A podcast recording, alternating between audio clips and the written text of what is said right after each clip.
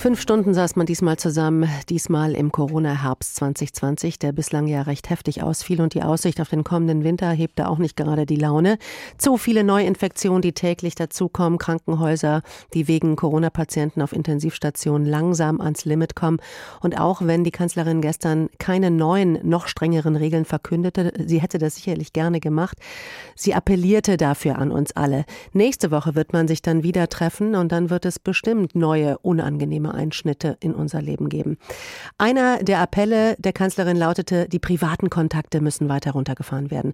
Kontakte zu Freunden sollten auf einen festen Hausstand beschränkt werden.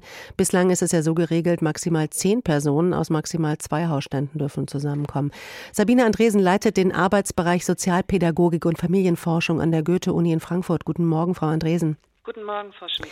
Sie haben zusammen mit Kollegen von der Universität Hildesheim eine bundesweite Studie initiiert. Jugendliche in, in Corona-Zeiten heißt die.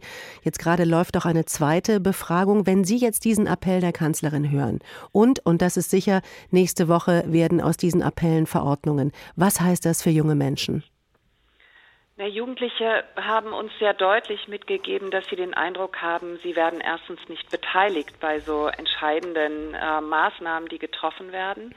Zweitens ähm, haben Jugendliche aber auch ein großes Verständnis für den Ernst der Situation.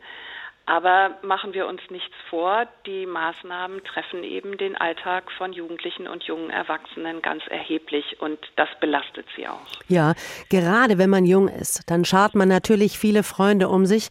Früher, zu meiner Zeit, hieß das Clique, so ein bisschen spießiges Wort. Man war mit der Clique unterwegs, auch wenn man das heute nicht mehr so nennt. Das Prinzip ist natürlich dasselbe. Und jetzt also nur noch der beste Freund, die beste Freundin. Was, wie verändert sich da der Lebensalltag von Jugendlichen? Jugendlichen? Ja, Sie sprechen ein ganz wichtiges Thema an. Ähm, für Jugendliche ist, für die meisten Jugendlichen, so muss man sagen, ist es wichtig, mit Freundinnen und Freunden zusammen zu sein, etwas zu unternehmen, gemeinsam abzuhängen, sich auszutauschen, sich in belastenden Zeiten auch Unterstützung zu geben. Und das wird natürlich erheblich eingeschränkt und äh, wird den Alltag auch verändern. Und eines ist sehr deutlich geworden, denke ich, in den letzten Monaten, der Kontakt über soziale Medien, den Jugendliche viel gewohnter sind als Erwachsene, der ist wichtig, der ermöglicht auch vieles, aber er ersetzt, er ersetzt eben keine persönlichen Kontakte, keine persönlichen Treffen. Das äh, wird weiterhin eine auch Belastung sein für Jugendliche in dieser Altersphase, in der sie nun mal sind. Als im Sommer die Zahl der Neuinfektionen auch bei uns in die Höhe ging, da, da waren es ja vor allem junge Menschen, auf die alle mit dem Finger gezeigt haben und gesagt haben, ihr seid schuld, weil ihr so viel feiert und einfach keine Rücksicht nehmt. Was glauben Sie, welche Spuren hat denn dieser Generalverdacht bei vielen hinterlassen? Frustration und Ärger und ähm, auch das Gefühl, es wird überhaupt nicht anerkannt, was äh, Jugendliche und junge Erwachsene eigentlich leisten. Und diese einseitigen Zu Schuldzuschreibungen sind falsch und sie werden auch nicht dazu führen, dass äh, Jugendliche tatsächlich mitgehen und einsehen, was es auch an äh, verschärften Maßnahmen geben muss. Und ähm, lassen Sie mich vielleicht auch einen Punkt noch benennen. Manches ähm, ist für Jugendliche auch sehr widersprüchlich. Sie ähm, werden beschränkt auf wenige soziale Kontakte, sind aber nach wie vor in vielen Regionen mit sehr vielen anderen Schülerinnen und Schülern ähm, auf dem Weg zur Schule in Schulbussen oder U-Bahn oder Straßenbahn sehr dicht gedrängt.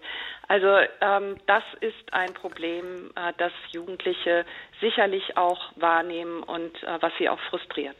Die Bundesregierung hat ja jetzt gerade unter dem Hashtag besondere Helden eine Kampagne in den sozialen Netzwerken, die Sie gerade erwähnt haben, gestartet. Darin fordert sie junge Menschen auf, zu Hause zu bleiben, teilweise mit etwas fragwürdigen Formulierungen wie Eure Front ist das Sofa, von dem aus sollt ihr Krieg führen gegen das Virus. Wie finden Sie die, die Aktion generell?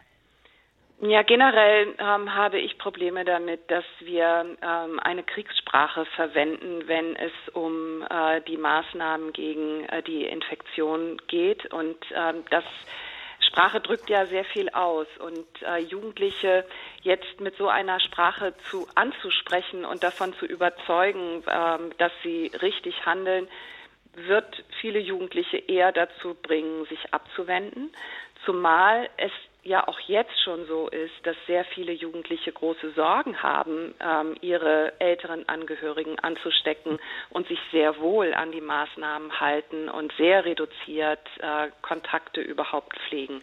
Also die anerkennende Sprache, das, was jetzt schon geleistet wird und abverlangt wird, die fehlt insgesamt in der öffentlichen Darstellung von Jugendlichen. Sagt Sabine Andresen von der Frankfurter Goethe-Universität hier in H-Info. Frau Dr. Andresen, vielen Dank für das Gespräch. Ich danke Ihnen, Frau Schmick.